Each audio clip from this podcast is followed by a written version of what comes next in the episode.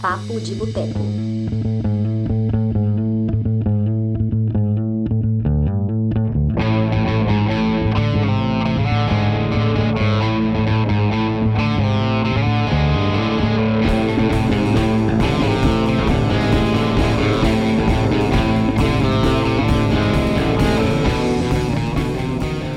Olá, pessoas! Aqui começando mais uma edição do Papo de Boteco, nosso lindo podcast semanal, que é sempre gravado às quintas-feiras. Quer dizer, em alguns casos ele é gravado em outros dias, mas é geralmente às quintas-feiras à noite.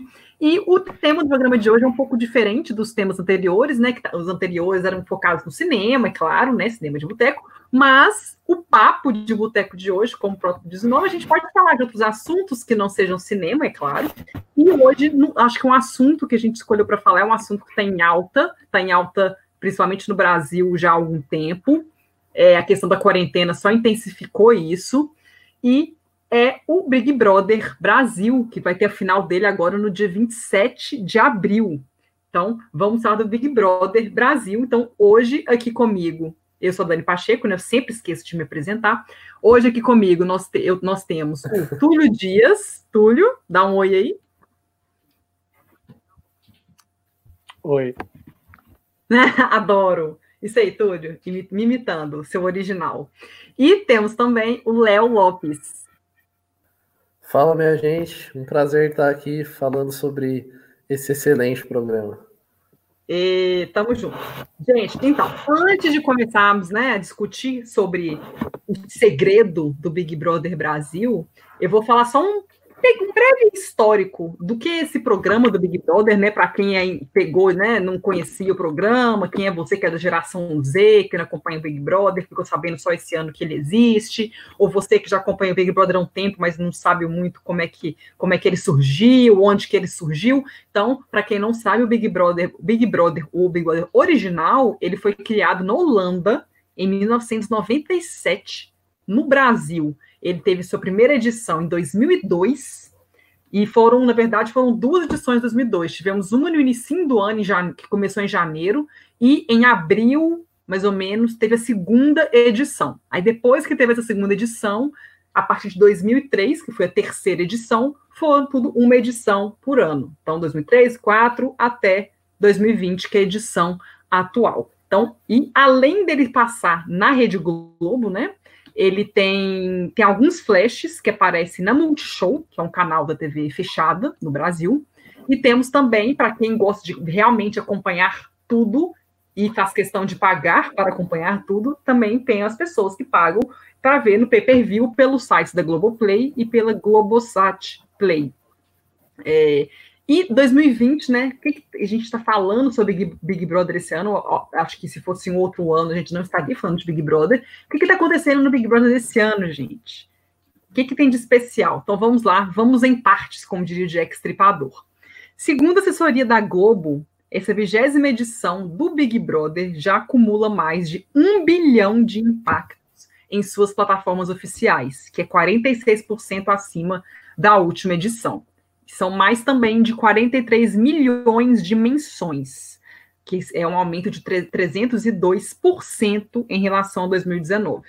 A Globoplay também está lucrando muito com a edição de 2020. Só no primeiro mês da edição desse ano, ela registrou um aumento de 222% em horas assistidas em relação a 2019. Aí alguns fatores, né, que, que podem ter contribuído para isso, né, para esse sucesso da edição de 2020. Vale lembrar que a audiência do Big Brother na Globo não chega nem perto das edições, que a edição 5, que teve o Jean Willis e a, e a Grazi Massafera, a edição 7, que teve o Alemão, a Iris e tudo mais, essas edições tiveram realmente média de 40 pontos de audiência, a edição desse ano tem uma média de 20 e poucos, não chega nem perto, mas é uma edição que está bombando muito nas redes sociais. E eu vou chegar lá falando desses números. Além desses números todos que eu falei agora, em relação ao ano passado, tem outros números que são recordes, assim.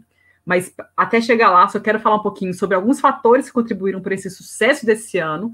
Temos o fato de muitos participantes desse ano serem pessoas conhecidas, sejam artistas ou influenciadores digitais né? Entre eles temos Babu Santana, que é um ator brasileiro, temos a Manu Gavassi, que é uma cantora, temos o Pyong e a Mari Gonzalez, que são influenciadores digitais. Além disso, desses, desses participantes que são conhecidos, temos a questão é, das redes sociais sendo muito bem usadas, tanto pelas equipes dos participantes quanto pela Globo.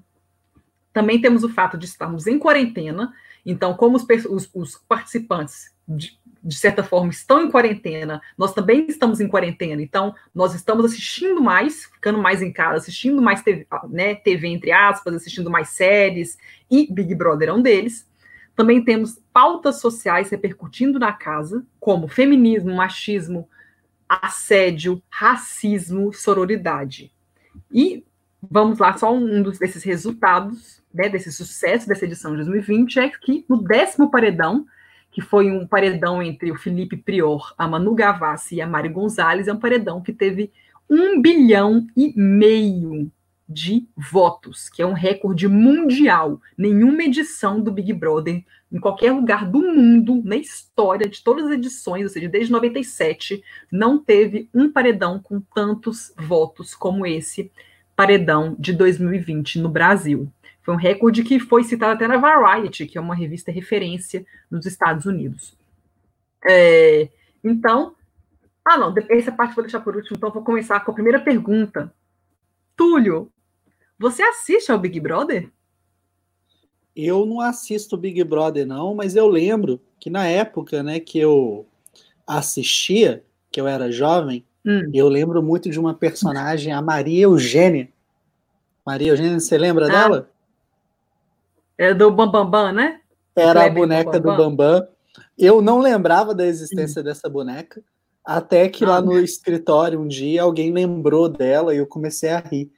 Mas Big Brother é uma experiência né, social curiosa, é, mostra o quanto a gente tem a capacidade de consumir algo inútil simplesmente pela nossa curiosidade, não por estar ali vendo alguma coisa importante, alguma coisa útil, simplesmente é um passatempo, é, é a famosa, aquele famoso amendoim do bar, que é ruim, mas a gente começa a comer, a gente não para de comer aquela merda nem fudendo.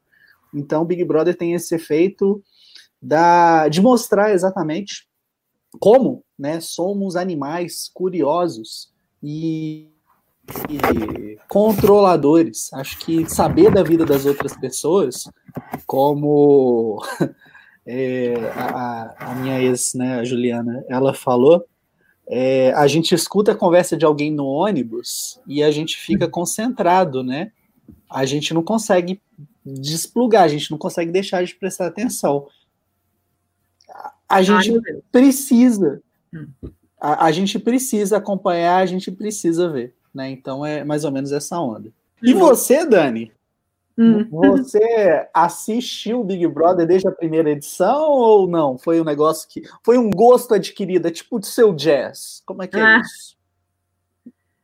Então, eu comecei a ver o Big Brother depois, assim. O primeiro que eu vi foi o Big Brother 5, que foi em 2005, que tinha o, o João Willis, tinha a Grazi Massafera, enfim, só lembro dos dois, na verdade, o resto eu não lembro mais mas eu lembro que tinha esses dois. Aí eu vi o cinco, aí eu vi o seis, aí eu vi o sete, que foi do Alemão, que foi para mim o melhor Big Brother.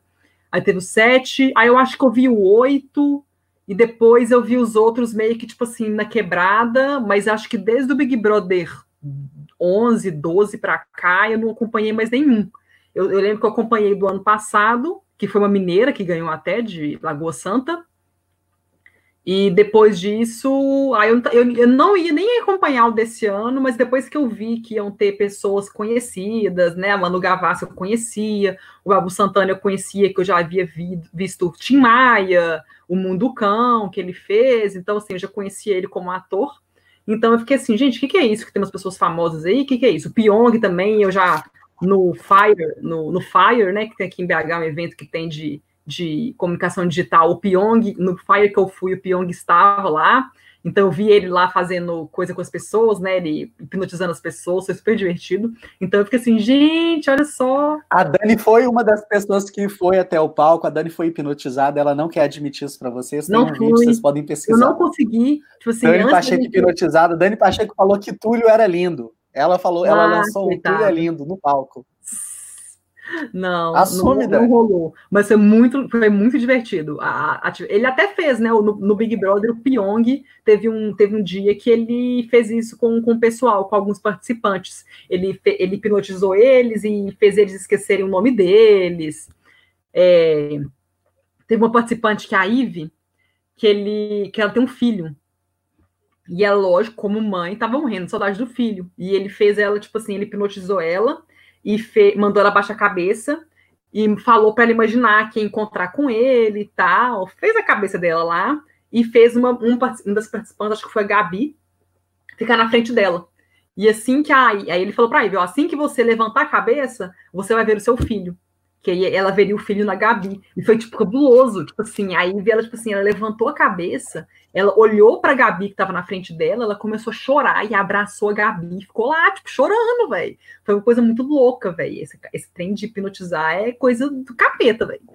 Eu sei que, mas foi divertido. Mas aí desse ano eu, eu comecei a falar que trem interessante. Depois aí que eu vi, né, virando um trend topic mundial quase toda semana, mundial quase toda semana, por causa dos barracos que acontecem, das discussões sobre racismo e assédio, porque rolou assédio várias vezes nesse Big Brother, enfim. Então, eu acho que me, me, aumentou o meu interesse, né? Então, é um misto, tipo assim, de ter pessoas conhecidas, pessoa, é, temas muito, né, que todo mundo está discutindo hoje em dia. Então, foi isso, foi, chamou minha atenção. Léo, voltou aí? Oi, voltei. E em qual assunto Voltou, estamos? então conta pra gente. Não, pode responder a pergunta. Fala como se você assina. Qual é o perfeito. Agora vai dar para você responder. Qual o segredo? Então, é... cara, eu acho que como, como o Túlio apontou aí, essa é a nossa curiosidade natural para acompanhar a vida de outras pessoas. Ela faz muito sentido e acho que ela diz mais até sobre como reality shows são uma fórmula de sucesso, né? É uma fórmula que tantas emissoras, tanto aqui quanto lá fora, assim, é, investem. E, enfim, é, isso, isso prova. Os reality shows de convivência eles trazem muito disso. Agora, eu acho que o Big Brother, principalmente essa edição que a gente está acompanhando, é, ele conseguiu se tornar um evento no sentido de. O, o, tem um crítico de TV do UOL, o Maurício Tyson, que ele sempre fala muito sobre como é, o Twitter ele mostra que as pessoas ainda assistem muito televisão, porque sempre que você entra no Twitter, você vai ver que a maior parte das pessoas estão comentando sobre alguma coisa que está passando na televisão, né? E o Big Brother ele é o ápice disso. Você abre o Twitter e os trend topics dele sempre tem alguma coisa do Big Brother ali. E eu acho que ele consegue atingir isso ao ser uma opção de entretenimento que reúne discussões e reúne conflitos que conseguem conversar com quase todo mundo que tá que pode assisti-lo, né? Então, ao reunir pessoas de grupos diferentes, grupos étnicos, grupos sociais, enfim, é, ele gera conflitos, ele gera discussões o tempo todo e isso estimula as pessoas a ficarem debatendo sobre ele, tanto enquanto ele passa na Globo, quanto durante o dia lá com aquelas cenas do pay-per-view que pintam no Twitter e gera uma discussão, e aí cada um toma um lado. É, isso vai reunindo as pessoas, motivando elas a discutirem ainda mais e a assistirem ainda mais. Eu acho que o principal segredo para que ele seja esse sucesso, não só de audiência, mas de repercussão, é, é esse.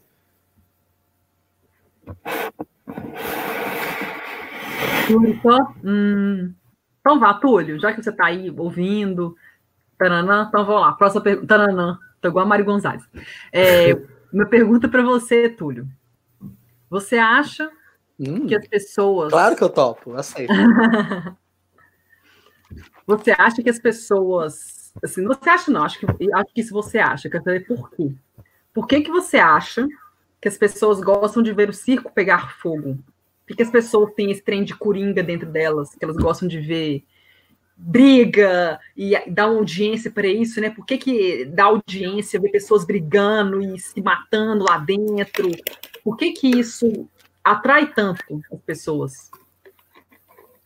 Dani Pacheco, meu minha alma gêmea não dessa encarnação, meu amor nunca correspondido. É, eu acho que a resposta para essa pergunta está muito dentro da hipocrisia humana. A gente gosta de consumir conteúdos que exatamente é, dão asa, né, dão voz para aquilo que a gente sente. Então é meio que a gente abre mão das nossas responsabilidades para ver outras pessoas fazendo merda. E a gente curte aquilo porque internamente a gente queria fazer essa merda também. Eu acho que a gente tem muito de sadismo, seja vendo né, uma briga ali, vendo uma questão de é, jogo de poder, é, ver manipulação, tudo isso mexe muito com os nossos interesses. A gente gosta de ver isso. A gente se sente ali representado na pior né, das nossas características. E a, a parte boa é que a gente não tem a responsabilidade, a gente se esconde, porque é um outro que está ali fazendo a cagada. Então a gente simplesmente tem um refúgio. Vou lá para o Twitter, vou reclamar lá, né? No, eu vou julgar a atitude de uma pessoa que, cara, se fosse eu lá, provavelmente faria igual ou pior. Então, acho que tem muito da questão da hipocrisia. Hum. Léo, você concorda? Você acha que é isso mesmo? Eu, eu acho que tem um pouco disso. Tem essa coisa de existir, né? Se você liga a nossa TV aberta durante toda a tarde, você vai ver que a tarde inteira é ocupada, por exemplo, por aqueles programas policialescos, né? Da Atena, é, Luiz Bate, enfim, esse, esse tipo de programa que já mostra que tem uma tendência da audiência em gostar de ver coisas que, que possam trazer um pouco dessa, dessa violência, desse conflito, e acho que numa escala menor o Big Brother também traz isso, né? Porque o que mais viraliza é sempre a briga, o conflito, e quando isso acontece mais, quando a gente tem mais participantes que geram isso, é sempre mais divertido. É, o que eu posso dizer em defesa desse, desse comportamento é que entre ver a violência lá dos programas policiais e uma briga, é, um conflito verbal, eu prefiro ver o conflito verbal. Acho que é mais, mais saudável. Se as pessoas precisam de alguma coisa para extrair essa raiva, ou enfim, para de alguma forma consumir isso, eu prefiro que seja no conflito verbal. Entendi. Tem uma coisa que me, que me deixa muito puta com, em relação ao Big Brother, que eu quero a opinião de vocês dois. Primeiro pode ser o Túlio falar, depois você fala, Léo. Que uma coisa que me deixa muito puta é que, assim, a gente vê. Isso não é só no Big Brother, acho que o Big Brother é só um, é um reflexo da nossa sociedade, óbvio. Que, assim, nessa edição em específico, porque já faz muito tempo que eu não vejo Big Brother, então, assim, nessa edição específica, teve muitos casos de assédio, assim teve o Pyong assediando vários participantes de uma festa, teve o Patrick assediando, teve o Prior enfiando a mão na cara de várias mulheres. Então, assim, é, então, são coisas que, tipo assim, que, né, são coisas polêmicas e que deram o que falar. E tivemos, né, tivemos o, muitas pessoas sendo eliminadas por causa do comportamento delas, né? Então a gente teve, eu lembro que no início, né, tinha os, os Chernobyl, né, que eram os machos, chamados, né, os machos podres da casa, que foram sendo eliminados um por um. Todos acabaram sendo eliminados eventualmente, né? Começou com Patrick, depois foi o Adson, Radson, o Lucas, depois foi o Guilherme, depois foi o Pyong, depois foi o Prior, foram sendo eliminados um por um. E só que depois que eles saíram da casa, se você for, né, você olha lá as redes sociais dele, principalmente o Instagram, é, parece que eles não fizeram nada. Parece que, tipo assim, eles chegaram, os que cometeram assédio, no caso, né? O Patrick e o Pyong, enfim, e o Prior, que tem, ele está enfrentando acusações de estupro gravíssimas. Então, assim, você, você entra no perfil deles, parece que nada aconteceu. Parece que, tipo assim, que foi, tipo, 100 anos atrás, ninguém lembra de mais nada, e você vê os comentários, tem mulheres, sobretudo mulheres, que estão lá elogiando eles, lindos, amo vocês, não sei o quê. E isso me deixa muito puta, porque, sabe, eu fico tipo assim, gente, os caras são, tipo, com um comportamento horrível e, as pessoas, e parece que, né, todo mundo esquece. Aí eu queria saber a sua opinião, Túlio. O que, que você acha disso? Por que, que as pessoas, tipo, né? Tipo, ah, fulano assediou mulheres antes de ontem, mas, né, passou. Isso não te irrita, não? Você não fica, tipo... qual é o problema do ser humano? Oh, pois é, Dani, eu acho que é muito da questão cultural nossa. Muitas vezes é, diminui um problema, desvaloriza ele desacredita no que está acontecendo, porque é mais fácil, porque às vezes a gente acha que ah, é assim mesmo. E, eu acho que a, a tendência que a gente tem de repetir esse assim mesmo, tanto faz, isso não vai mudar, é o que faz a gente. Tem, tem uma palavra que eu não tô não tá vindo aqui, mas a, gente a, acaba aceitando e não vendo como grande coisa, sabe? A gente não se importa de verdade de ver né, um, um, um problema desse acontecendo, um, um, assédio no meio de uma festa. Você vai lá e falar, ah, a culpa é dela, né? Olha a roupa que ela tá, como se isso fosse uma justificativa. Então, é cultural, infelizmente. Não acho que é um problema só do Brasil, óbvio, mas a gente vive muito na cultura da negação, né?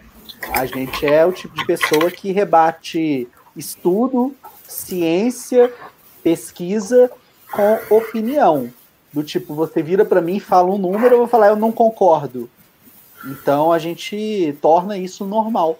E eu acho que na hora que a gente vê no Big Brother essas festas, vê a questão da, da violência, do racismo, a gente percebe como, é, de certa forma, posso falar isso aqui, eu, você, o Léo, né, acho que a maioria das pessoas que acompanham, não só o cinema de boteco, mas outros veículos aqui que falam de cinema, a gente vive dentro de uma bolha. E dentro dessa bolha, a gente acha tudo um absurdo. Quando, na verdade, a nossa bolha é pequena, tá ligado? Na hora que a gente vai olhar, o padrão normal né, do comportamento das outras pessoas que simplesmente perpetuam isso, velho. É, o Big Brother é um reflexo nosso e, cara, infelizmente o nosso reflexo é feio pra caralho.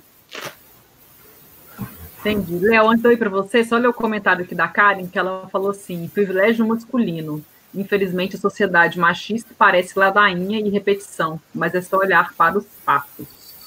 Valeu pelo comentário, Karen. Léo, o que, que você acha?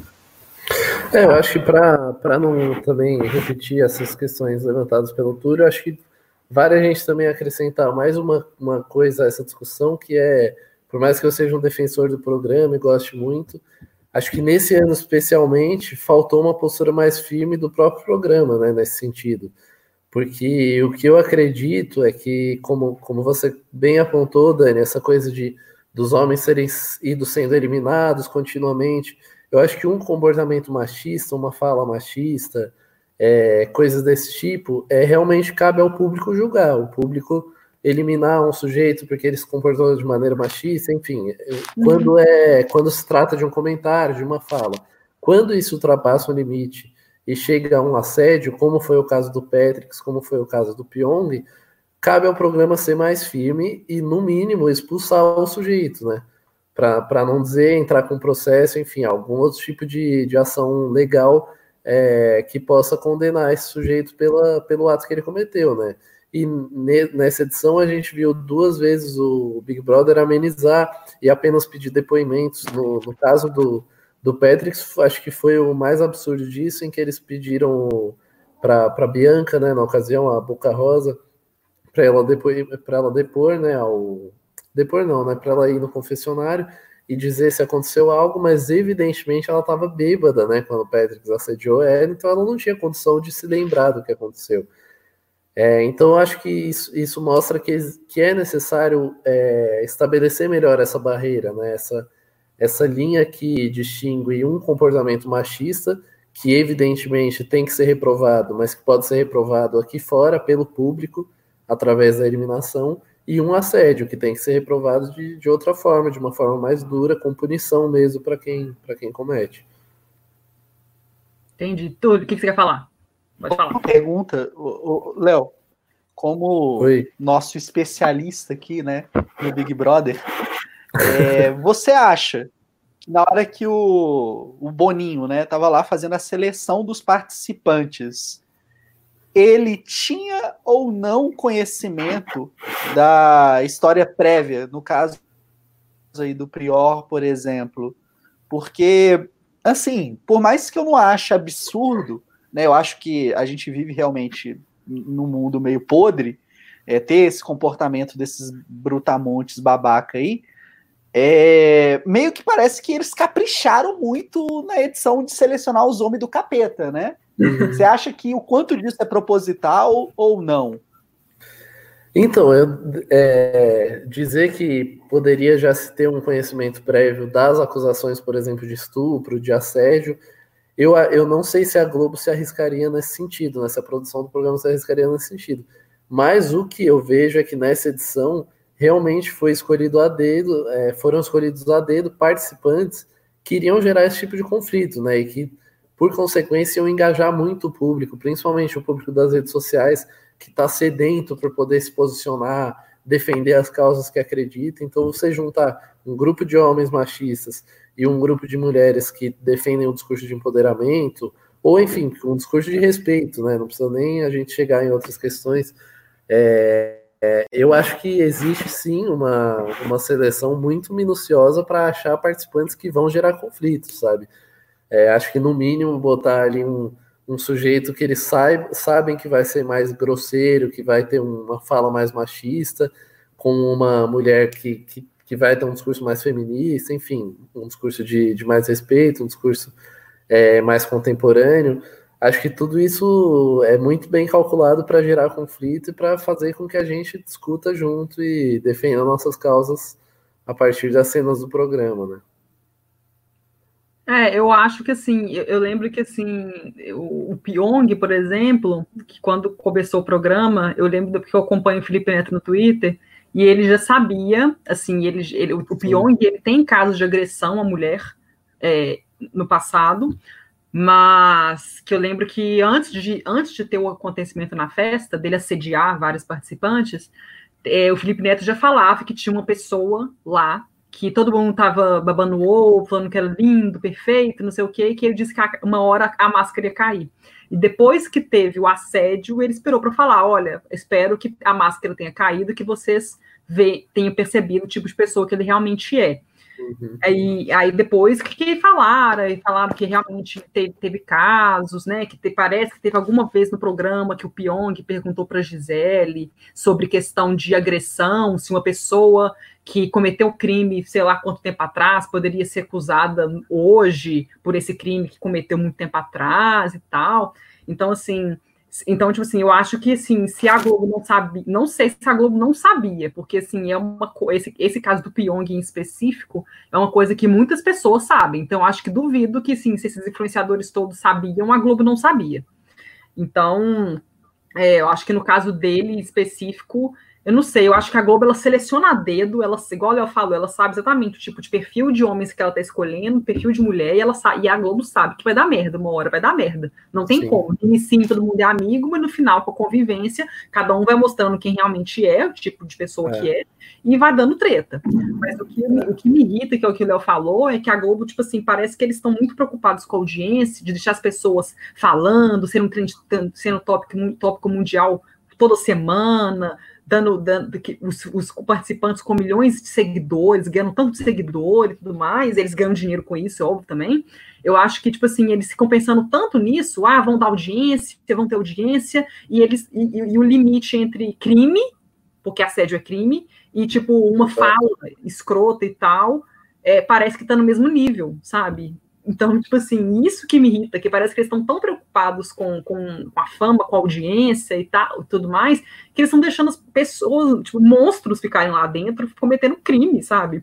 E o pior é ele, esses monstros saem daqui saem do Big Brother e continuam vivendo normal, como se nada tivesse acontecido. É tão normal ver homem fazendo, cometendo assédio, sendo agressivo, enfiando a mão na cara de mulher, que as pessoas fingem que nada esqueceu. Fico idolatrando Prior, fico idolatrando Patrick, fico idolatrando Addison, fica idolatrando Lucas, como se eles fossem É, o, homem padrão, o homem padrão é ser escroto, é ser mau caráter. Então, vão deixar eles lá. É, eles podem fazer o que eles quiserem, porque um, um, homem é assim, gente. Então, né, vamos aceitar que o homem é assim, deixa eles cometerem os crimes deles, que é normal mesmo, na sociedade é assim. Isso que me irrita, sabe? Tipo assim, tipo assim, uma mulher, por exemplo, a Marcela, por exemplo, é, ela cometeu atitudes que eu não gostei nem um pouco, né?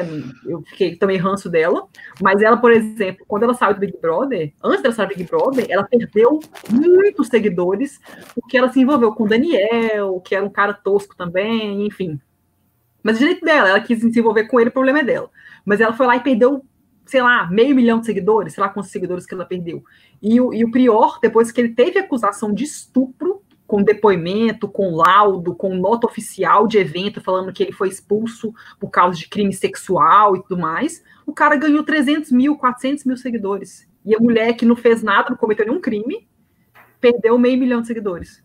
Eu fico tipo assim, sabe? Me irritam profundamente essas coisas. Ô, ô, ô, ô, Dani, mas olha só, é o negócio que eu falei da bolha.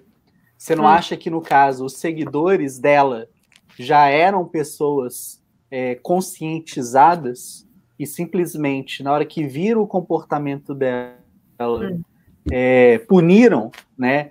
Porque eles já não concordaram com aquilo, e hoje a gente vive essa cultura tosca aí do cancelamento. Uhum. É, enquanto o Prior, não.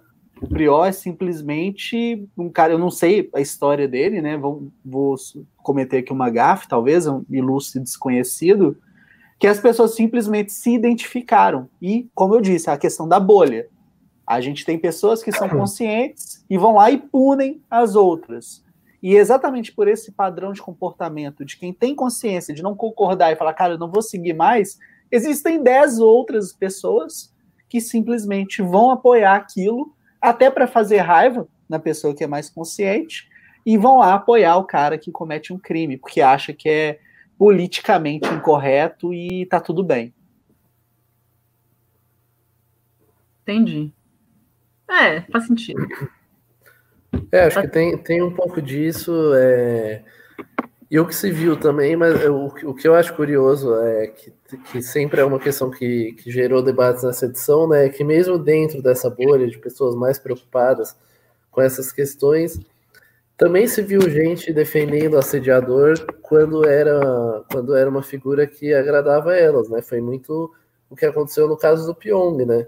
É, muita gente que estava condenando os assediadores anteriores estava ali passando um pano, para falar no, uhum. no, mais claro dos termos, passando um pano para o Pyong, o que eu acho que coloca muito, deixa muito evidente que tem muito mais a ver com gostar do participante, com torcer por ele, simpatizar por ele, com de fato com é, querer saber a verdade sobre ele, ou com, sabe, é, é, é saber se é um sujeito decente ou não, é, se, se, aquele que. É meio como na, na, política, né? Se o meu político favorito comete um crime, tudo bem. O crime dele é perdoável. Uhum. É, tem isso mesmo. É, esse caso do Pyong, eu vi isso muito. Tipo assim, é. antes de, dele assediar as participantes, todas as mulheres, muitas mulheres estavam é, achando ele lindo, ele era super legal, e depois teve um assédio, ou diminuíam o que, que ele tinha feito, Sim. ou passavam um pano na tora. Tipo assim, é. fingiram que não, não era com ele, vão focar no, nos outros lá, idiot, babacas, vão deixar o Pyong, vão poupar o Pyong. Realmente, tem, tem isso mesmo. Eu fico até pensando se, por exemplo, vai que, sei lá, pensa esses escândalos que tiveram em Hollywood, depois do, com, com, a, com quando estourou o Harvey Weinstein. Eu fico Sim. imaginando. É, muitas, muitos homens foram realmente punidos, perderam trabalho e tal, bem feito, claro. Mas assim, eu fico imaginando, e se tivesse saído, tido algum escândalo com algum nome realmente, tipo assim, algum ator queridinho? Se tivesse tido um escândalo com o Leonardo DiCaprio. Sim. Eu, eu duvido que ele teria sido cancelado ia dar, ia, ia dar algum jeito de abafar, não ia noticiar, é. não sei. Mas eu duvido muito que se tivesse tido algum escândalo com alguma pessoa que é muito popular, uma Meryl Streep, se vazasse alguma coisa muito ruim da Meryl Streep, por exemplo, se, eu duvido que as pessoas iriam, tipo, cancelar, porque são pessoas muito populares, queridas, que fizeram história no cinema, vão fazendo história no cinema, e eu fico, tipo assim, eu duvido muito que eles teriam sido cancelados. É, oi, Túlio. Teve o exemplo do Johnny Depp. O Johnny Depp, eles iniciaram um movimento de cancelamento, e, cara, cancelar é uma coisa muito estúpida. É, e o que, que a gente descobriu é que no caso dele, teve uma treta, não estou dizendo que ele está certo, não, tá bom? Mas teve uma treta de ambas as partes. Sim, não é como dois, se é, né, os dois estavam meio alterados ali. Sim. Então, teve muita gente que falou que não ia assistir o filme do Animais Fantásticos por causa dele. E. Saca? Enfim, né? É complicado. É, não, mas ele tá de boa, mas ele continua assim. Ele criou um Instagram esses dias, já tem milhões de seguidores, e assim, e as pessoas idolatram ele da mesma forma. Ele é cheio de fã, tem fã que passa pano para ele, porque o que ele fez também tem provas de fotos e vídeos e tudo, mensagens, enfim. Que não, pois é, é não, não, tem como defender. Os não, dois ali zoaram, entendeu? Assim, então. Eu falo assim, as fãs dele que amam ele passam pano para esse comportamento dele, que é o que o Léo falou. O meu ídolo pode fazer coisas erradas. Ele é meu ídolo, eu amo ele. Sim. Ele pode matar alguém que eu vou defender ele.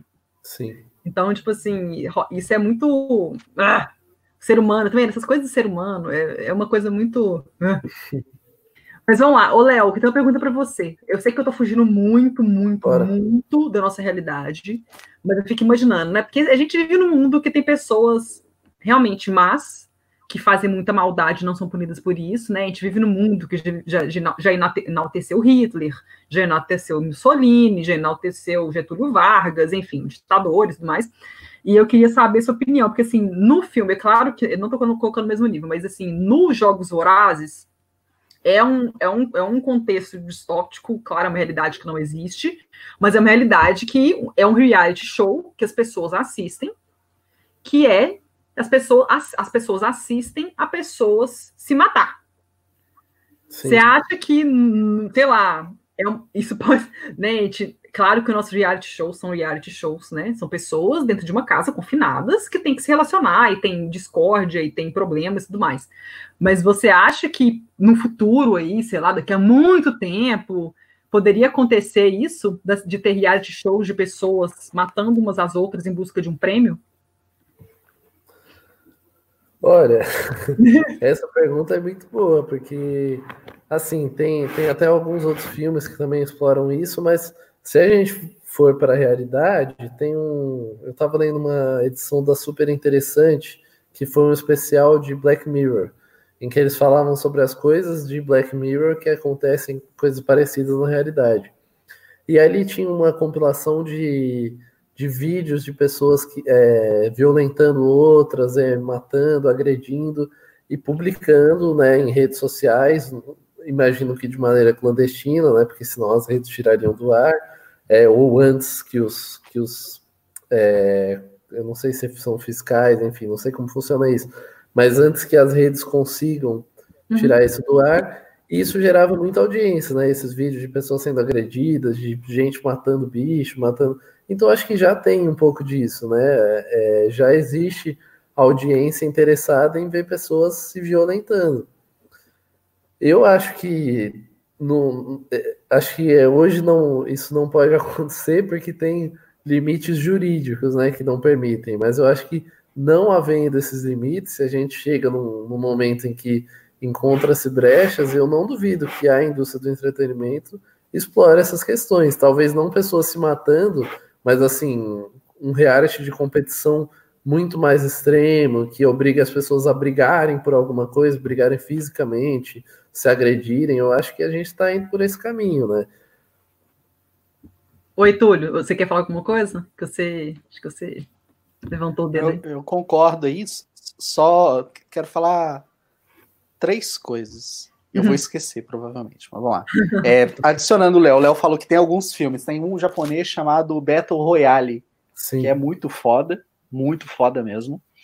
É, a Karen falou que ela gosta de torcer pelas pessoas mais pobres. E eu acho que isso é um tema também pra gente, né? Porque a gente cria essa identificação com pessoas que a gente julga que, cara, são as pessoas que merecem mais. O que, que faz uma pessoa merecer mais do que a outra, E a outra coisa que eu vou. Ó, tô jogando. Você guarda essa pergunta aí, Dani. Você que tá apresentando essa parada. E a última coisa é citando o caso do Daniel, tá? O Daniel que participou desse programa. É, muita gente perdeu a paciência com ele pela, pelo comportamento dele, né? Pelas coisas que ele falava, pensava, a forma como ele agia.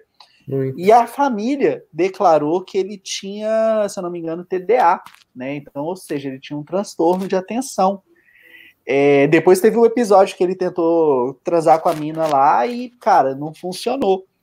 E aí as pessoas, obviamente, caíram matando. O que, que vocês acham dessa questão nossa de julgar, de ser juiz e querer falar que ah, o comportamento da pessoa por X e Y me irrita, então essa pessoa aqui eu vou maltratar e vou falar mal dela, ela vai ganhar meu ódio. Acho que isso reflete muito a coisa que a gente falou mais tarde sobre o sadismo, sobre a vontade de ver o circo pegando fogo, falta de empatia e respeito assim completos, né? E a nossa própria impaciência de não saber respeitar um ao outro, cara. Quando a gente emite opiniões assim públicas sobre coisas que, porra, é normal a gente ficar irritado, nem é obrigado a gostar de nada, sabe? Mas a gente vai lá e começa a fazer certos tipos de comentários e coisas que são exatamente coisas que às vezes a gente reclama também, mas a gente está lá fazendo. O que, vocês acham disso? Ah, então, o, o, que você falou, antes de eu responder, só sobre o Daniel, assim, isso aí que você falou, eu, eu, vi algumas pessoas reclamando dessas coisas dele, mas, assim, as coisas nele que me reclamavam não tem nada a ver com isso. O que me, me irritava nele é que ele, tipo assim, realmente, ele é um cara muito novo, ele tem 23 anos, se eu não me engano. Então, assim, é, homem é mais imaturo que a mulher, demora para amadurecer em relação à mulher, de forma geral. Então, um homem de 23 anos com uma mulher de 23 anos tem uma diferença enorme. Então, assim, o Daniel, assim, o comportamento dele imaturo me irritava, mas eu ficava assim, eu, né, assim, eu sei que ele é um, é um homem, homem demora mais para amadurecer, e ele é mais novo e tal, mas eu não passo pano não, porque ele é adulto, e ele fazia muitas coisas extremamente idiotas, irresponsáveis, assim, é quebrando as regras do jogo continuamente, perdendo estaleca continuamente, prejudicando as pessoas que estavam no jogo com ele. Então, assim, os problemas dele não era porque ele falava de um jeito que o pessoal ficava zoando, ou porque ele tinha déficit de atenção, sei lá se ele tem, enfim, não é isso. Eu acho que o problema dele é porque ele é uma pessoa irresponsável e ele é um adulto.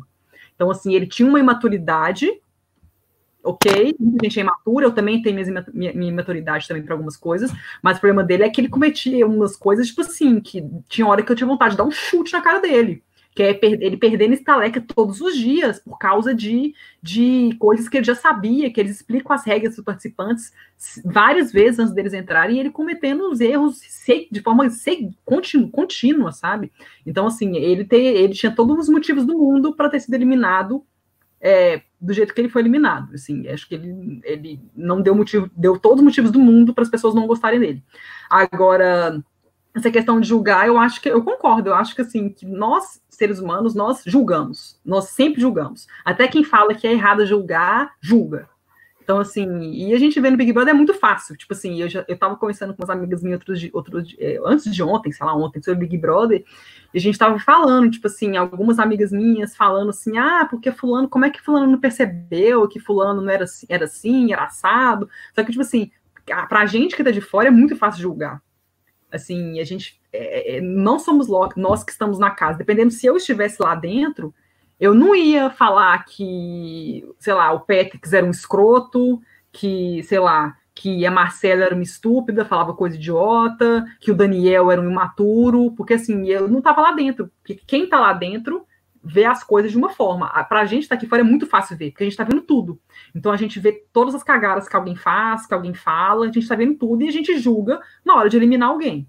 Mas, é, é mas assim, agora a gente julgar quem está lá dentro é difícil, que a gente fica julgando, não, como é que fulano, como é que a Mari foi amiga da Flay, sabe? Só que, tipo assim, é muito, é muito difícil porque eles estão lá dentro. Lá dentro eles têm uma visão completamente diferente. Eles não veem quem está falando mal deles, quem está falando, falando coisa absurda com outras pessoas no outro cômodo da casa.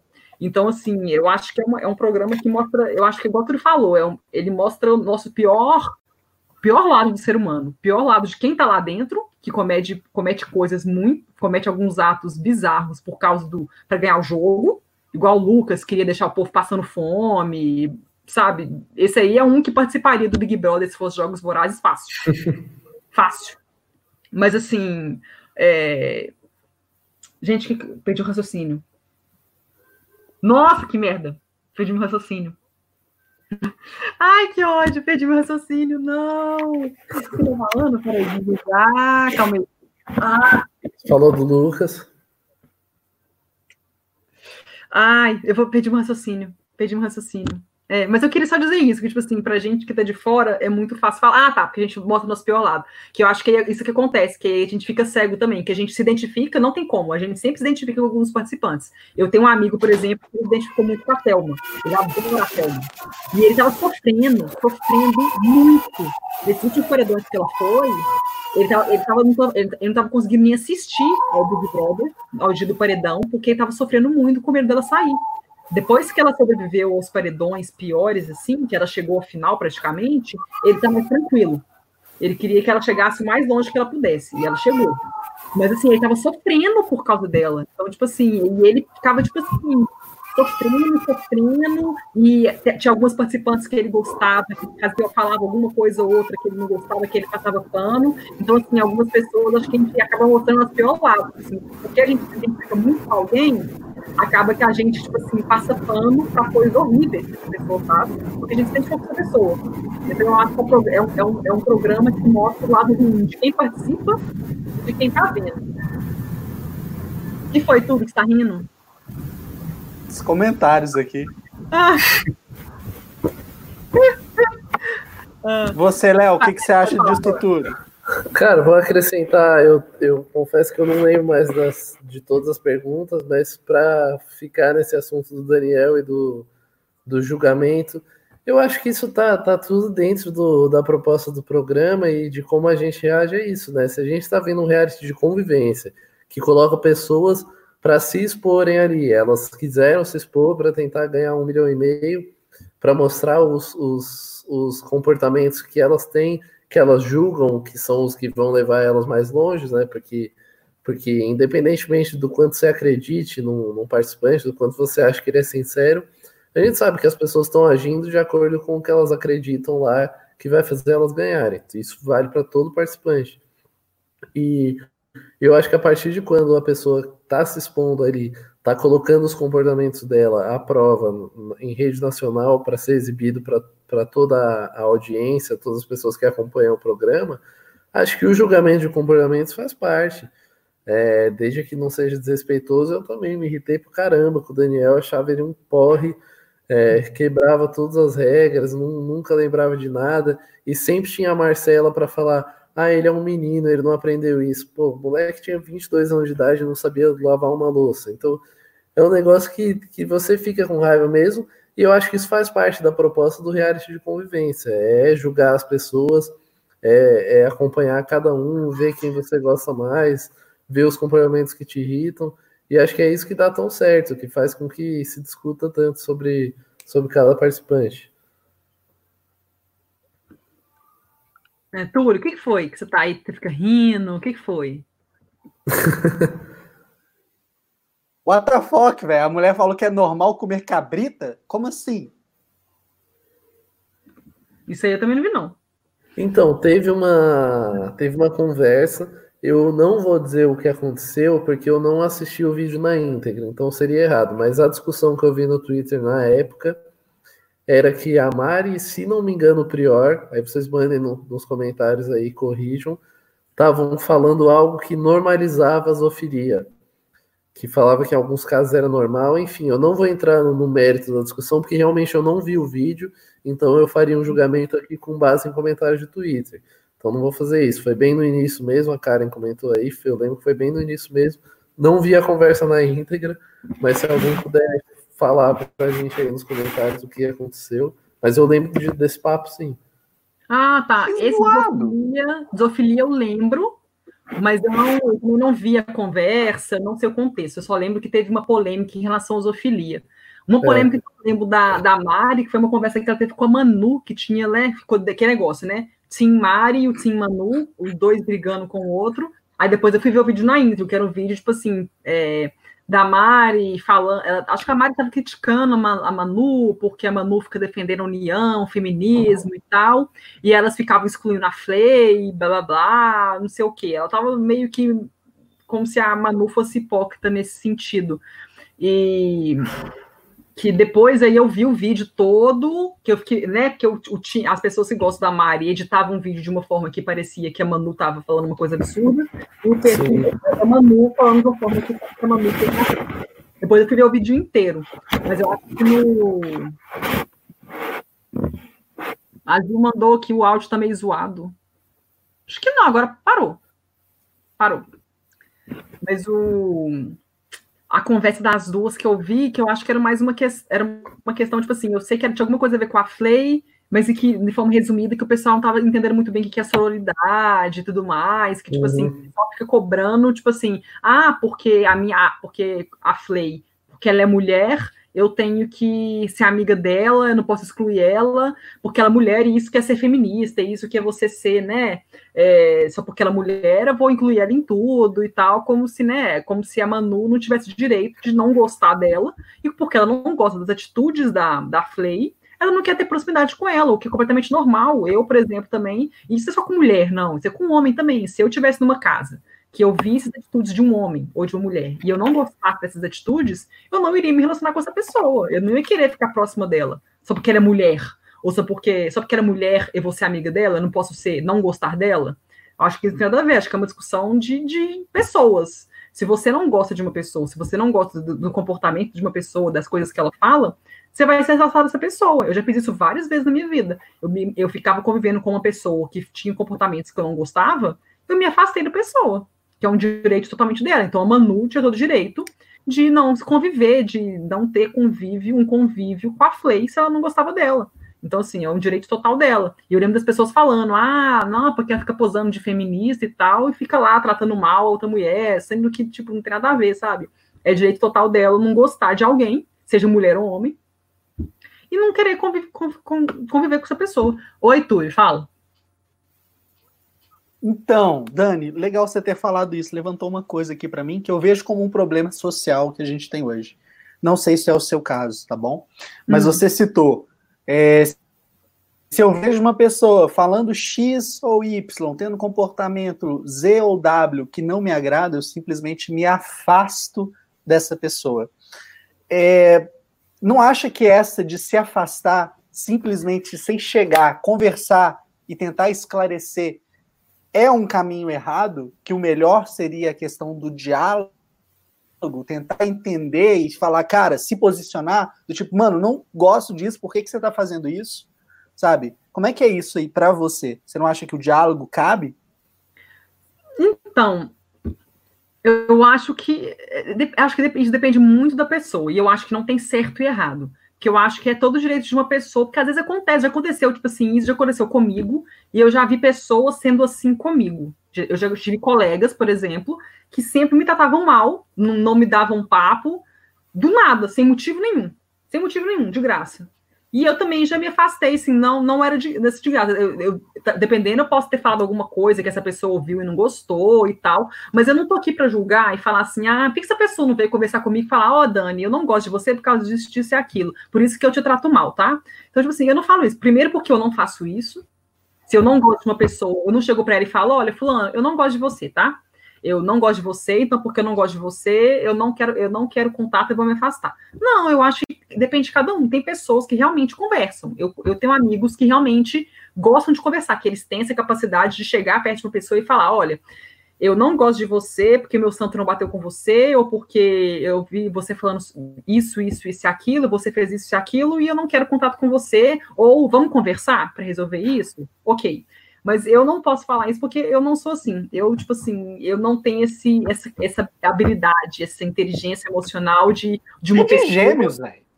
Eu sou de gêmeos, mas eu tenho Vênus em câncer, sabe? então eu guardo, eu guardo ranço, eu guardo mágoa. Eu sou assim. Claro, eu faço terapia e tudo mais, mas assim, eu tenho essa dificuldade. Eu acho que nem todo mundo é igual. Eu acho que não cabe a nós julgarmos. Tipo assim, se eu tenho a capacidade, se eu não tenho a capacidade de essa capacidade de, de chegar para uma pessoa e falar, olha, eu, eu quero. Cada um tem seu mecanismo de defesa. A minha terapeuta falava isso para mim. É, Dani, seu mecanismo de defesa é esse. Se uma pessoa faz com você uma coisa que você não gosta, te tratou mal ou te fez alguma coisa que você não gostou, o seu mecanismo de defesa Daniela, o seu, é se afastar dessa pessoa. Até, parece, porque aí a pessoa vai perceber que pelo, alguma coisa ela fez. Porque se se afastou da pessoa, ela vai perceber que, tipo assim, ok, perdi a Dani, ela não, não quer contato comigo.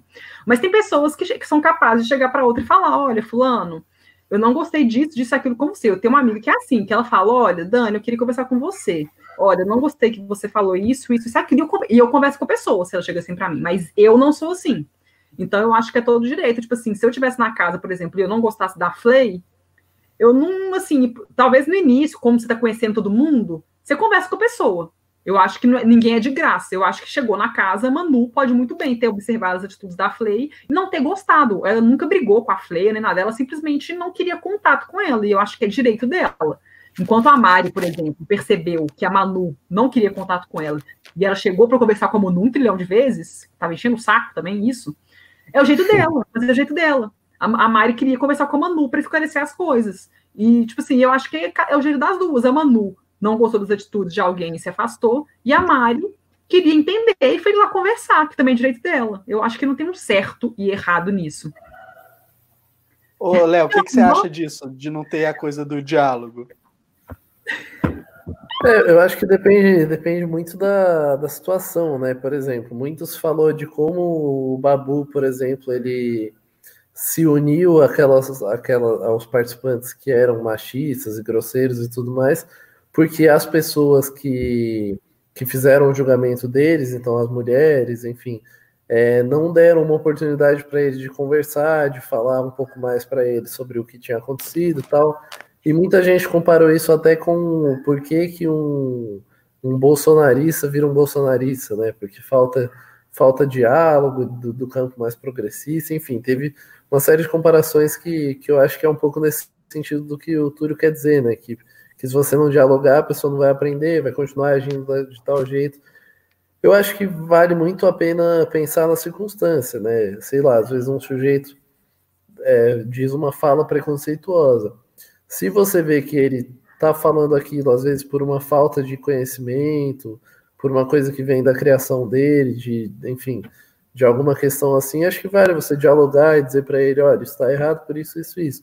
Quando você vê que é um cara completamente munido de ódio, falando uma bosta racista, por exemplo, é, e ele realmente confia naquilo, eu não tenho paciência para dialogar mais não. Então, sei lá, acho que depende muito da circunstância. E num reality de convivência, eu acho que tem circunstâncias que fazem você apenas pensar, bicho, eu vou ter que passar três meses aqui, pelo menos eu preciso passar com alguém que eu consiga suportar, sabe? É, pois é, eu, eu acho que é muito assim, mas isso assim, é no seu caso, Fraga, tipo assim, eu acho que cada um tem o seu jeito. Tipo assim, o Léo é assim, se ele ele faz, descreveu aí, se ele visse um cara, cara falando bosta continuamente, preconceituosa e tudo mais, ele ia, não ia querer papo. E tem gente que pode muito bem querer, tipo assim, uma Mari da vida querer, igual a Karen falou aqui no, no chat, querer querer conversar. Por que, que é. você é racista, sabe? Por que, que você é babaca? E tem gente que é assim, mas eu acho que não, a gente não pode querer que todo mundo seja assim. É, né? Tipo assim, é. não é porque você acha que o certo é sempre dialogar, nem todo mundo tem essa vontade ou capacidade, de, cada um tem seu jeito. Eu acho que é uma coisa que a gente vai aprendendo. Nem todo mundo é do jeito que a gente quer que seja. É uma coisa, tipo assim, a gente tem que aceitar. É uma coisa que é muito complicada. Acho que o ser humano é um, é um, é, é, é um tem complicado, ser humano. Eu acho isso, isso complexo. E você, Túlio, o que você faria? Você ia dialogar com todo mundo? Cara, depende do meu dia, depende do meu estado de espírito. É, até porque né, eu convivo com uma família que me chama de comunista, mesmo eu sendo uma pessoa que valoriza né, ideais tanto de esquerda quanto de direita, eu sou comunista, apesar de comunista, tudo, né? É, você acaba obrigado a aprender a conviver, aprender a ouvir. Muitas vezes as pessoas falam, elas bostejam por pura falta de conhecimento, ou experiências negativas que elas tiveram por falta de uma referência para ajudar elas a pensar de uma forma diferente. Eu sei que é um negócio meio Madre Teresa de querer ajudar todo mundo, de querer, ah, bicho, você pode ser melhor, você não precisa fazer isso, você não precisa repetir essas coisas. É, mas dependendo do meu estado de espírito, dependendo do meu humor e dependendo do meu interesse na pessoa, obviamente, tem muito da coisa da, uhum. é, da intimidade, não, da. Como é que é, cara? Quando você bate, quando seu santo bate. Afinidade. Afinidade, obrigado, Léo. Hoje eu não bebi, não, mas tá difícil. É... Palavra, palavra muito usada no Big Brother. Exatamente. É, eu tô votando nessa pessoa por falta de afinidade. Verdade. Mas enfim. É, se você sente ali uma conexão, bicho, bem provável que você vai querer conversar, ajudar, né? Falar, mano, não é assim que a banda toca. Mas sem isso, muitas vezes, igual a Rossi Patrícia falou aí, né? Ela já dá o socão. Tem algumas coisas, bicho, se a pessoa demonstra que ela é nazista, meu velho, eu vou ser preso, entendeu? Porque eu vou fazer questão de agredir essa pessoa fisicamente. Então, é complicado. Ser humano é difícil. Eu tô falando, né, que a gente gosta de ver o cerco pegar fogo. Cara, eu sou o próprio pega-fogo. Então. Ah. Ô, Túlio, o que, que aconteceria se a, gente, se a gente fizesse um Big Brother do cinema de boteco? Quem que ia ganhar, hein? Dani, Dani, eu não. Dani, eu não, sei, mas meu sonho, meu sonho era dividir né, um espaço com você. Porque, Dani, eu ia lutar para te conquistar. Ah, puta que pariu. Eu ia lutar. O Léo, o Léo, o Léo ia apoiar a gente. O Léo ia ser o nosso padre. O Léo ia casar a gente. padre não. Padre ah, não, por favor.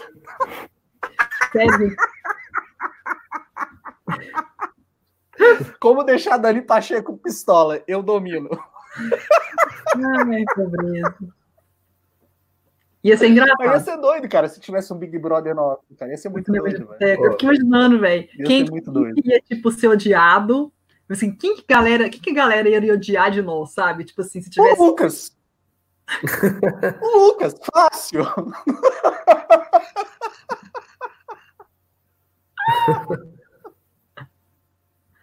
ia ser muito preto.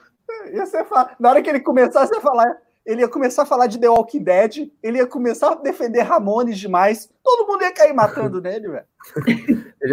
Ia sair na primeira semana. É. É, assim, se fosse, bom, fosse Big Brother assistido por pessoas que são fãs de cinema, o Lucas ia sair rapidinho. Porque ele tem opiniões muito polêmicas. o pessoal ia eliminar ele rapidinho. Mas são uma coisa fundamental. Tá aí, né? A gente gosta de. Pô, mas, ia, mas, mas para ganhar o Sim. programa, a gente ia ter que fingir que gosta de filme da Marvel?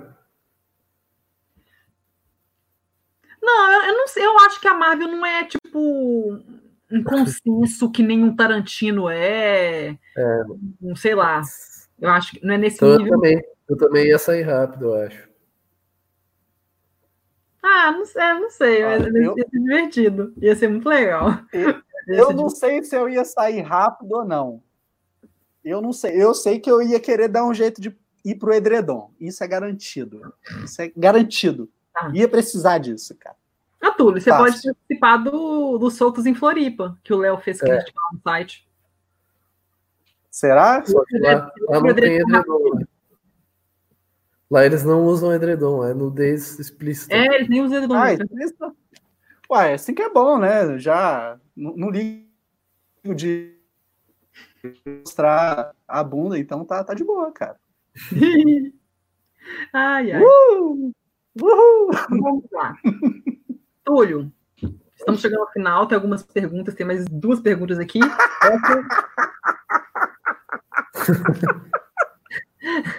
e sensualizar de sunga branca. Sunga branca é pobreza. É, então vamos lá. Túlio, me diga, quais que são, na sua opinião, os pontos ou o ponto positivo do Big Brother? Dani, eu acho que exatamente. Vamos falar dessa edição especificamente. Sim, pode é, da, da, dadas as circunstâncias que a gente vive, eu acho que graças ao Big Brother, é, o povo brasileiro, assim, a grande massa, teve uma opção de entretenimento, é, tipo como Dinho Ouro Preto, né? Falava, faltava uma banda para unir todas as tribos. O Big Brother foi exatamente isso. Acho que o Big Brother, mesmo para quem não gosta, é, a gente sabe o que está acontecendo, chega, conversa, troca ideia. Então, nesse momento, ele foi muito importante. Então, se a gente tem alguma coisa boa, positiva para falar, é esse papel que ele fez de ser o entretenimento no momento pesado. E você, Léo, o que, que, você acha que é de ponto positivo? Olha, vou te dizer que depois do Túlio citadinho Ouro Preto para fazer uma defesa aí do Big Brother, ficou, ficou difícil. Porra, Dinho Ouro Preto foi foda, hein, bicho?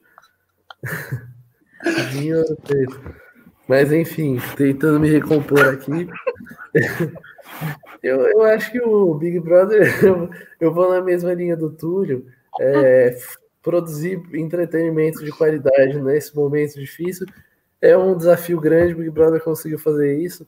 E acho que fazendo uma defesa ainda maior do programa, é, eu tenho usado muito até nesses últimos, meus últimos textos, um sobre o Big Brother, que já estou falando dele aqui no final do programa, eu divulgo de novo. É, uhum. E sobre Sou do Floripa, eu tenho tentado usar mais a palavra entretenimento, que eu percebi que antes, sempre quando eu escrevia sobre cinema, sobre série, eu tentava fugir dessa palavra como se fosse uma coisa negativa. Mas eu, eu cheguei à conclusão que não, a gente precisa valorizar mais e chamar as coisas boas de entretenimento e falar, ó, isso é bom entretenimento e pensar que isso não é diminuir um filme, diminuir uma série, um programa. Fazer bom entretenimento é difícil e é importante. Uhum. E esse momento está mostrando mais ainda que a gente precisa de bom entretenimento. O Big Brother é bom entretenimento. Cara, só, só um parênteses, velho. Eu conheço o Léo desde que ele tinha 13 anos de idade, hoje ele tem 15. E eu sempre admirei muito nele como ele tem esse olhar super técnico, super apurado, quando ele analisa as coisas. E ouvir ele falando isso agora, é, talvez seja coisa. Uma demonstração assim, da evolução é porque muitas vezes, quando a gente aprofunda tanto na técnica, é, no que, que o filme significa, a gente deixa de lado essa questão do entretenimento. Então, Léo, você tá de parabéns por esse seu comentário, velho. Gosto, Obrigado, Túlio. Uma honra, uma honra ouvir tais palavras. ai, ai, adoro. Mas eu concordo isso mesmo, na questão do entretenimento. Tem muitas pessoas que veem entretenimento como se diminuir uma coisa, e não tem nada a ver. Você fala, eu falo na tora, tipo assim, o filme tal é um bom entretenimento.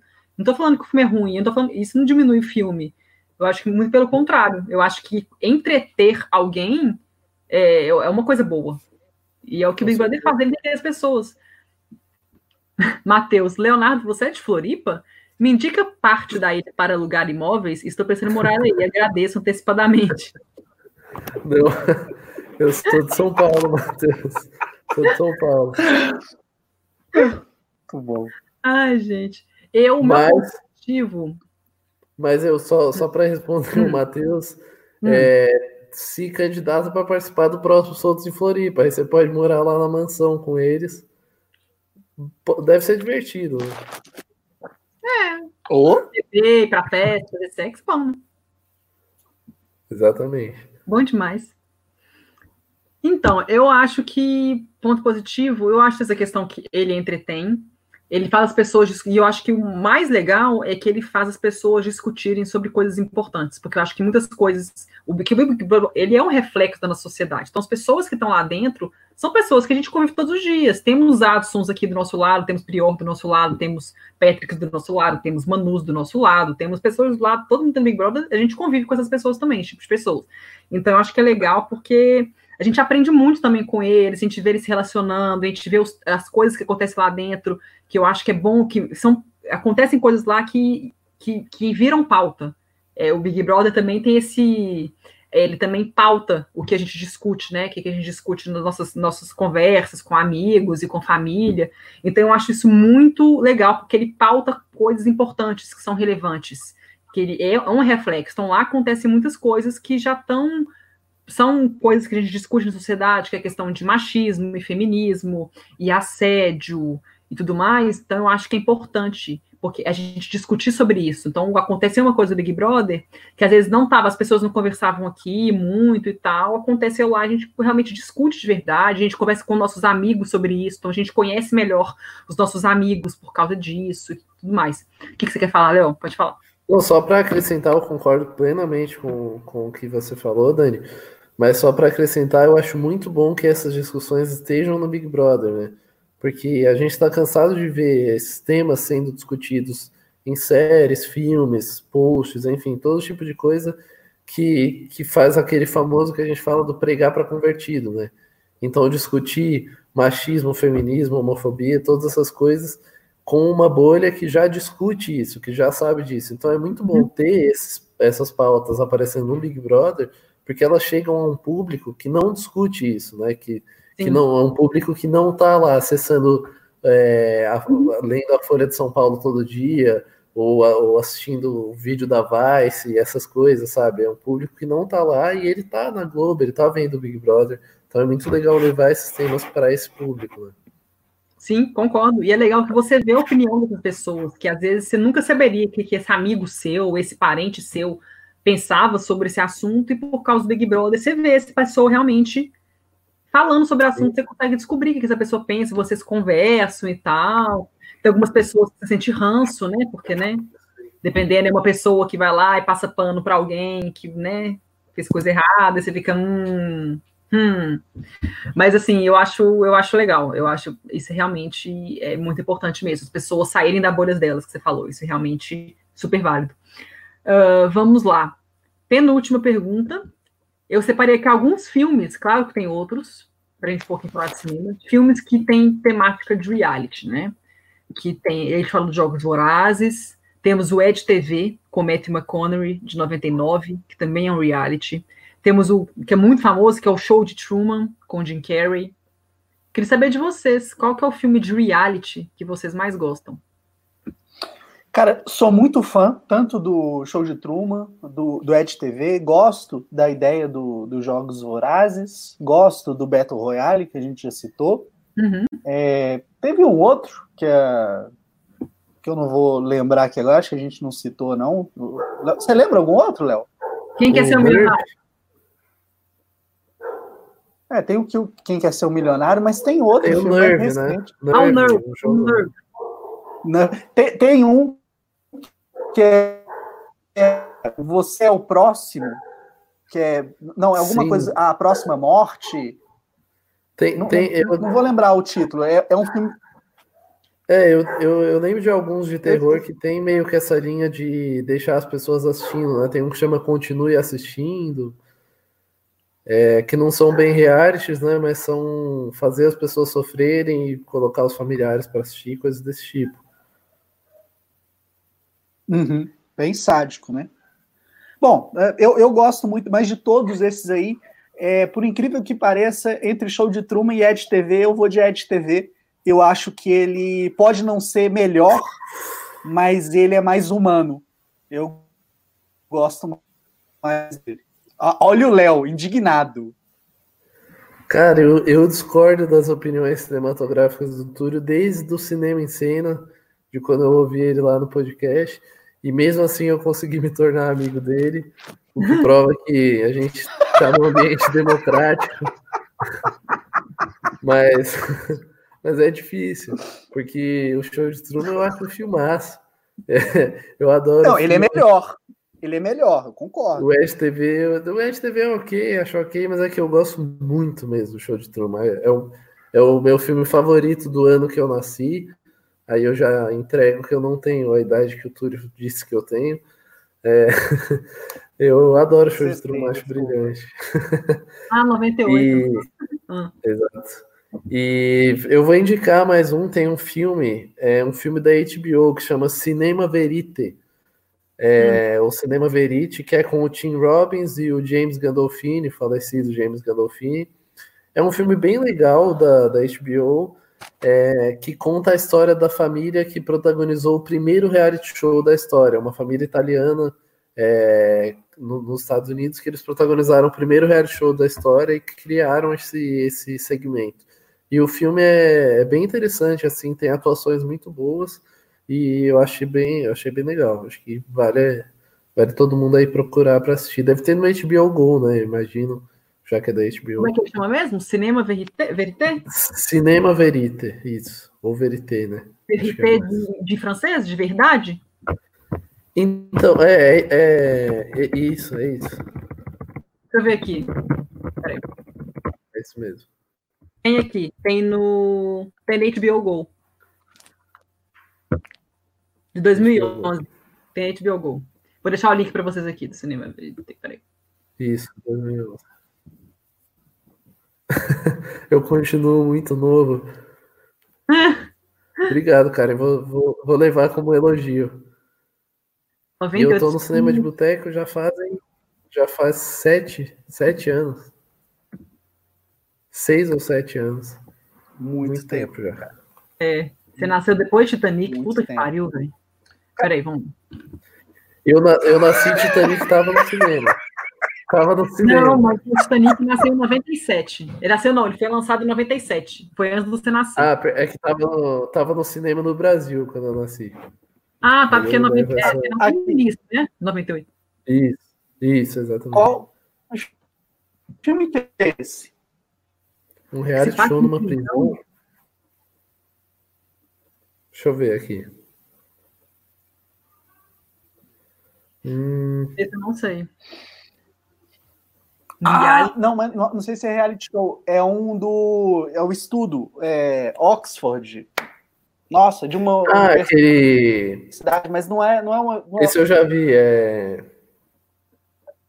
É o experimento, alguma coisa, Isso, mas não é reality show. O Miller, o Ezra Miller, que ele, o Ezra Miller, é esse? Exatamente, filmaço esse, inclusive. Filmaço. Experimento de aprisionamento de Stanford. Stanford, isso. Ah, é, é, bem, é, bem, é bem legal esse filme. Muito, muito bom. É, deixa eu pegar o link dele para Não, deixar. o Matheus falou que pode ser outro, que pode ser um que chama Caixa Preta. Cara, não sei então que filme que é. Eles eram eu observados também... e tem que descobrir não. como sair. Não, acho que nesse não, Túlio.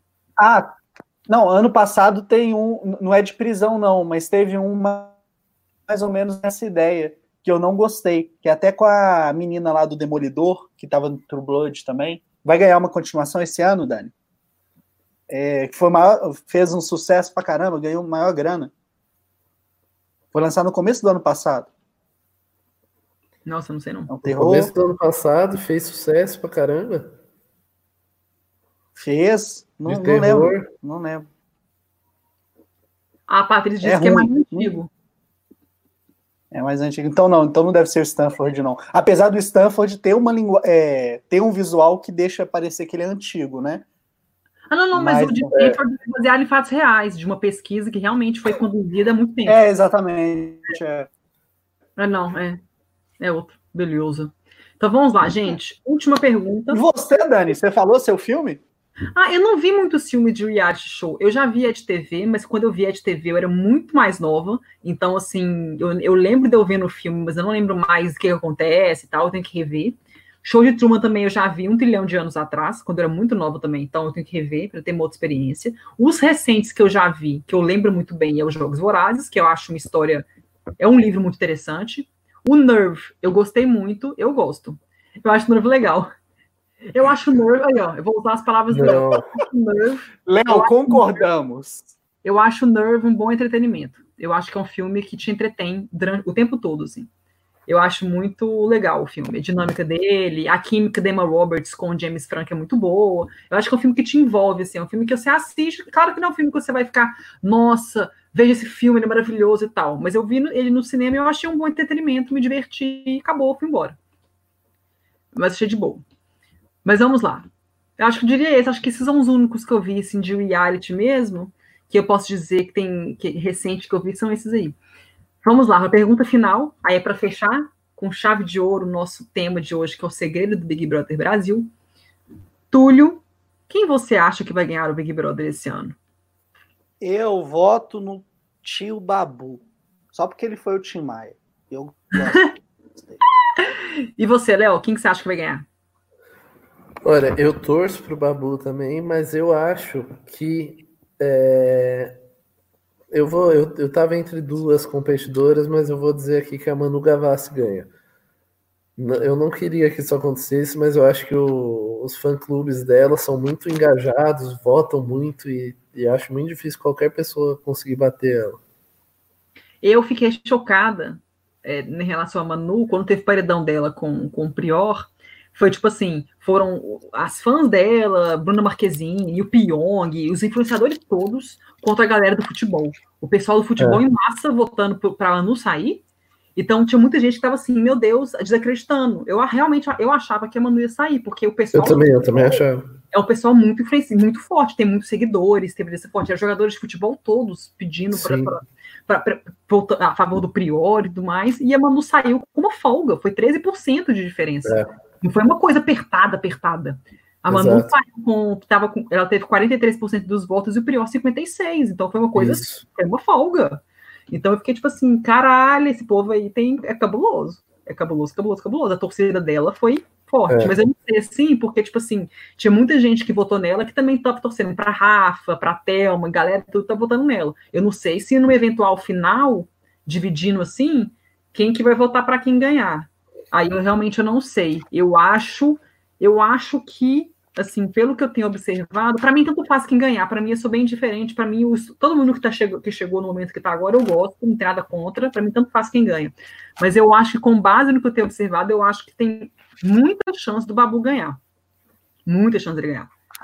Eu acho que ele é um, assim, entre os artistas, assim, ele parece um consenso, assim, os artistas, se você pegar a maioria, assim, acho que a maioria tá com ele. Mais que ele também é um ator, já fez filmes muito, muitos filmes é, muito bons, filme do Tim Maia, O Mundo Cão.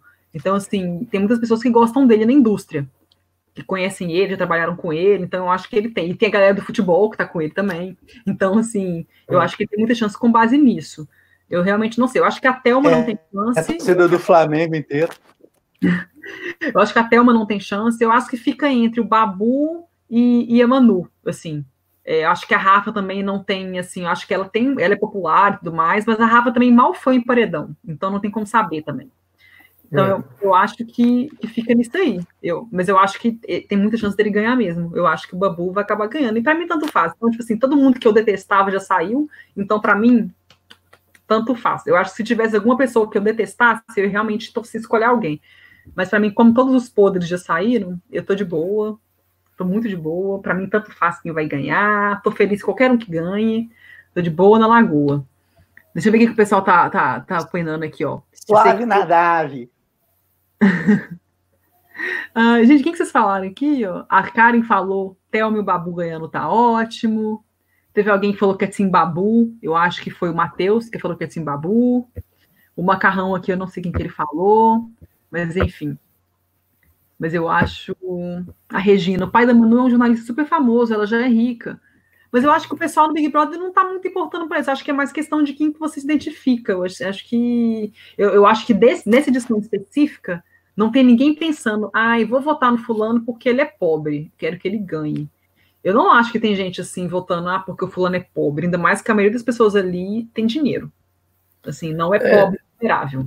É, acho que, essa, acho então... que essa edição é a que menos tem essa narrativa de quem mais precisa, né? Tá mais assim, é. quem é mais interessante de ser acompanhado, coisas do tipo. E eu acho que o que mais movimenta o caso da Manu é fã-clube mesmo, tem muita gente. É a mesma coisa do. Aquela edição do Marcelo Dourado, que ele tinha um monte de comunidades virtuais votando para contra os, os, outros competidores para ele ganhar. Ele ganhar. Acho que quem mais movimenta fã-clube e acaba, acaba vencendo. É, é mais isso, de que realmente é influência, quem está com, com, com um negócio na internet, pessoas para voltar lá, ficar lá que nem um robô votando. Pá, é. quero, quero que ela ganhe, quero, ganhe, quero que ela ganhe. Eu acho que, que é isso. Mas assim, mas acho que a Manu também o que chama atenção é que ela tem uma personalidade muito forte. E tem gente que se identifica com gente que tem personalidade forte, porque ela tem personalidade forte. Tem coisas nela que me irritam, mas eu acho que ela é legal porque ela tem um jeito muito. Teve um dia que, teve um dia que ela resumiu muito bem com a Big Brother, que foi muito engraçado. Assim, que ela falou assim, gente, a gente fica, vocês ficam falando aqui assim, ah, fica vendo Big Brother, mas é que, que realmente não tem nada para fazer. Você levanta, você conversa com fulano, aí depois você conversa com outra pessoa. Aí você, aí se aí ela fala assim, ela fala também assim, se você der sorte, você vai se envolver numa briga, porque só assistir não tem graça, é quando você participa.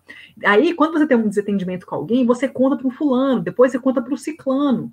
Aí vira isso. E ela resumiu muito bem que, que Big Brother realmente é isso, porque você está numa casa com tantas é. pessoas, não tem nada, não tem, você não tem nada para fazer. Você tem, o que você tem para fazer é conversar com as pessoas e beber nas festas e fazer merda. E, sabe? Tipo assim, não, realmente não tem o que fazer. E ela resume bem. Então, eu acho que ela tem um jeito que muita gente gosta por causa disso, que ela tem uma personalidade muito forte, ela é muito bem decidida. Ela pensa de um jeito, fala, ela pensa desse jeito, e ela é tranquila também. Ela, tipo assim, quando a Mari ficava querendo conversar com ela, enchendo o saco, a Manu conversava com ela.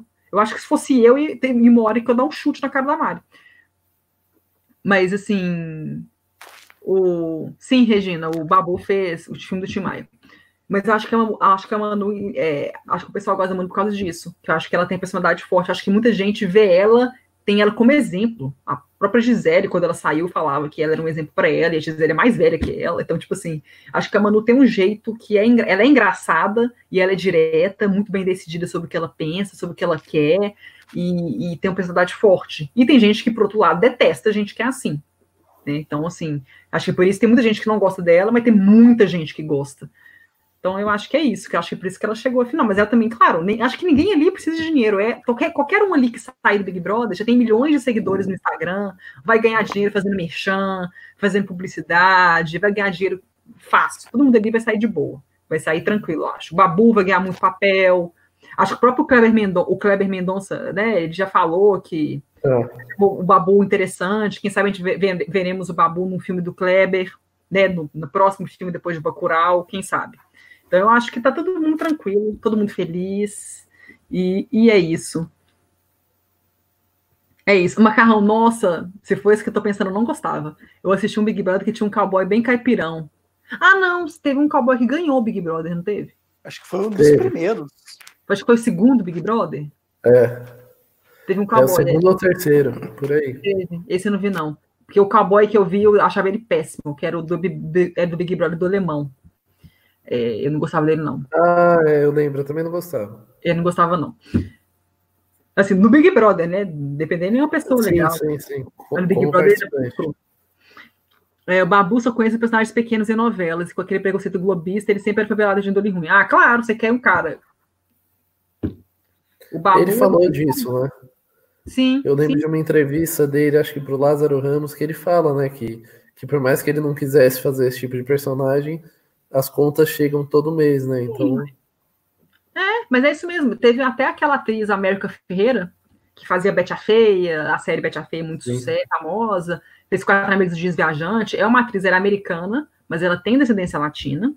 E ela, e ela, ela fez uma palestra no TED, era um TED, que ela foi falar sobre o preconceito que ela sofria, que ela ainda sofre na indústria, que ela de, levou muito tempo para enfrentar, superar isso, porque ela sempre recebia oferta de papéis de ser a latina, ela era gordinha, então ela tinha, ela chegou uma época que ela teve que mal comia para ver se ela emagrecia, alisava o cabelo, porque tinha esse padrão, né? Tipo assim, se você é Sim. latino, tem descendência latina, você vai interpretar tal tipo de personagem. Se você é negro, você vai ser favelado, vai ser um criminoso, vai ser não sei o quê. Se você é branco, bonito, você vai ser o cara bem sucedido. Então, tipo assim, é um, é um, é um cu essas coisas, é uma merda. E, é. infelizmente, é um reflexo. O que, que a gente vê nas novelas, no cinema, é um reflexo da nossa sociedade. É foda.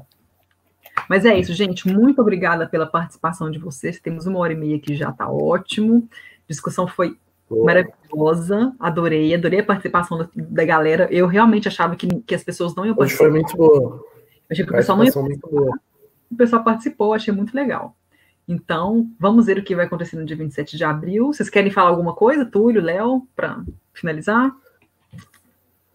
Eu quero agradecer Pode a todo falar. mundo que participou, dizer que vocês são muito lindos, muito obrigado aí, dedicar uma hora e meia, né, da, do tempo de vocês, é sempre muito precioso, é, e a gente valoriza muito quando vocês investem isso aqui com a gente. Então, muito obrigado por isso, espero que vocês tenham se divertido. E é isso. Léo, quer falar? É, assina embaixo aí no que o Túlio falou, é muito legal ter a participação do público. E vou fazer o convite aí para vocês, acessem lá www.cinemadeboteco.com.br, o site deste canal aqui. É, e o último texto chama Big Brother Brasil dois pontos, o entretenimento de uma geração, é um texto meu, e lá tem mais ainda sobre os segredos do sucesso do Big Brother. Então leiam, comentem, me falem o que vocês acharam, me xinguem se vocês não gostarem, mas participem. Isso aí, ó. Aí, ó. Deixa o link aí. Aí, boa. Aí tem na descrição do vídeo aqui da transmissão também tem um link. E acessem lá, que ficou bem interessante. E aproveitem que também tem um texto do Léo sobre o Soltos em Floripa, que também ficou bem interessante. Sim, aquela bosta. ai, ai. Então tá, gente. Beijos. Beijo. Você ouviu Papo de Boteco.